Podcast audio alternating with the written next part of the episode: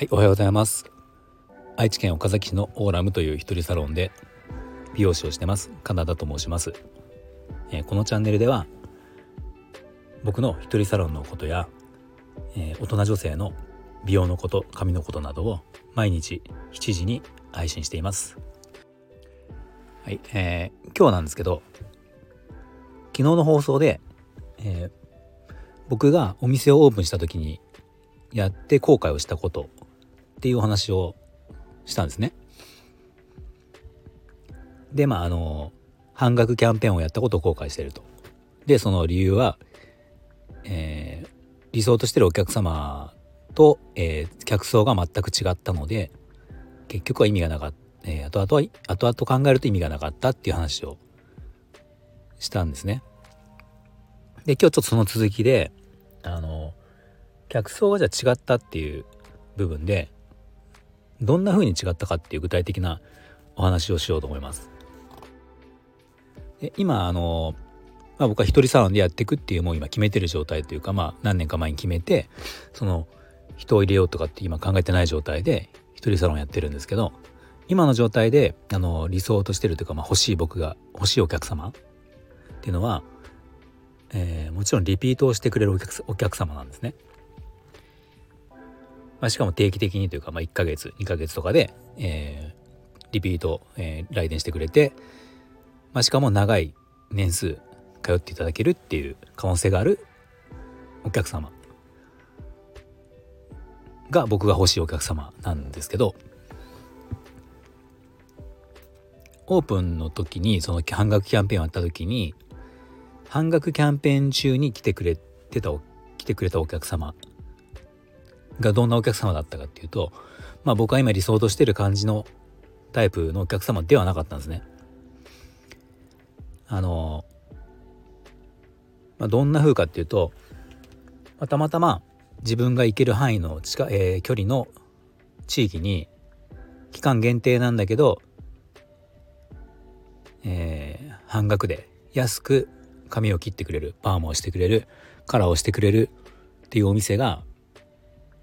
あるのでとりあえず今月はそこに行こうっていうお客様が、えー、かなり多かったと思います。まあもちろんそうじゃなかった人ももちろんいるんですけどでも多くはそういう感じの人だったんですね。なのであのまあもちろんその僕がその新規オープンしてる知らない土地で新規オープンしてるので、まあ、当然僕のことは誰も知らないわけだからあのまあどちらかというとじゃあ僕の提案提案を期待してきてるっていうよりはもうなんか決まった髪型が実はあって、まあ、要はいつも行ってる美容院があって、まあ、こういう髪型をしてる。でこういう髪型をまあ近い感じを、えー、今回はそのお金を浮かせるために、えー、この、まあ、僕のサロンでやってもらおうっていう感じで来てる人が、まあ、かなり多かったのでやっぱりその注文の仕方髪の毛のオーダーの仕方っていうのも、まあ、かなり細かいというか、まあ、ここはこうしてあいつもこういう感じでやってるのでこんな感じでお願いしますでここはこういうふうでお願いしますっていうような、まあ、完全にこう指定をされたものを作ってる状況が多かったですね。あとはあのカラーのリタッチ根元だけを染める白髪染めの根元だけを染めるのに来たお客様とかあまあカットでもあの全体的にすくだけで大丈夫ですとか、まあ、要はこうデザインを求めてきてるっていうよりはもうとりあえず今月の美容室代をここでなるべく安く済ませれたらいいなっていう、まあ、タイプのお客様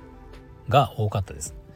まあ、もちろんそうじゃない人もいましたけど、えー、割合的にはそういう方が多かったんですね。まあ、あとはですねあのちょっと理不尽なクレームっていうのも正直あってその半額キャンペーンって1ヶ月オープンから1ヶ月間だったんですよぴったり1ヶ月間だったんですけどそのもうすでにあの予約がもう最後の日まで埋まってる状態、まあ、要はその半額でのご予約を取れる枠っていうのがもうなくなった状態の時に、まあ、それでもやっぱり予約の電話があったんですね。で、えーまあ、その旨をお伝えしてもう申し訳ないんですけど予約期間のご予約はもう全て埋まってしまいましたのであのまあその翌日以降定価、まあ、定価かちょっと2割引き忘れたけど、まあ、確か2割引き20%オフぐらいは確かあったと思うんだけどあのその通常の予約しかもお取りできませんっていう説明した時にあのもう怒られたというかいやまあそれは言われたのがそれはもうそちらのお店の都合なんでしょって私たちに関係ないじゃないみたいなことを言われたんですよ。うん、まあなんか取れなかったの半額で行こうと思って取れなかったから残念っていう気持ちはわかるんですけど、まあ、それをねお店に怒るっていうのはちょっとまあ筋違いというかまあほとんどの人がそれはわかると思うんだけどまあ要はそういうこと言われたりもしたんですね。うんだからなんか別に金額を安くしてる店金額を安いくて来てるお客様が悪いっていうわけじゃなくてなんかそのお店のコンセプトとか伝わってない状態こだわりとかが伝わってない状態で金額だけ安かったりただ安かったりするとやっぱりそういうお客様とかもやっぱり多くなるのかなっていうのはまあ改めてその時に思ったんですけどまあやっぱその結局その半額キャンペーンをやったことでまあそういったちょっとまあ本来というかまあ僕が欲しい感じの客層ではないお客様が多く来てくれて何が一番良くなかったって、まあ、売り上げが立たなかったのもそうなんだけど一番はやっぱり自分がこう疲弊していくというか、うん、まあ、まあ、若かったのであるってまだね30だだったので別に体力的には別にそんな全然大丈夫なんですけどっぱこう精神的にというか気持ち的になんかこう、まあ、本当はね自分的にはその新しく美容院をオープンしてまあ、これからまあ新しい場所で自分に長く通ってくれる信頼して自分のとこに来てくれるお客様をこれからじゃあつけていこうって始めたところなんかそうじゃなくて、えー、そういうとこには期待をせずに、まあ、とりあえず安いからじゃあ今月ここでやろうかなみたいな感じのもうそもそもリピートをする気がないようなお客様がまあまあ多かったっていうのは正直やっぱあったのでその部分にちょっとやっぱり疲れたっていうか精神的に疲れたっていうのはやっぱりあるんですね。まあなので今思えばそのオープニングオープンしてすぐにもう多くの売り上げが立たなかったとしてもし立たなくても、えー、自分がその時にすごくやりがいを感じられるお客様を、えー、人数は少なくてもそういうお客様を少しずつでも来てもらえるようにやってたら、まあ、そっちの方が近道だったのかなっていうのを、えー、今思うのでまあ後悔してるっていうか、まあ、それがなかったらね結局その何も今もなかったと思うのでまあ別それはそれで良かったんですけどまあただ今後そのやろうとしてる人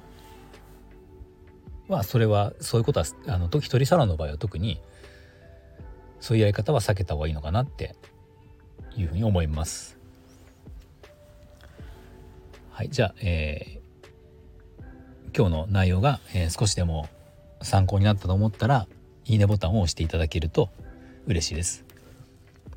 また今後も僕の放送を聞いてみようかなと思われた方はあのぜひフォローもお願いします。はい、じゃあ今日も聞いていただいてありがとうございました。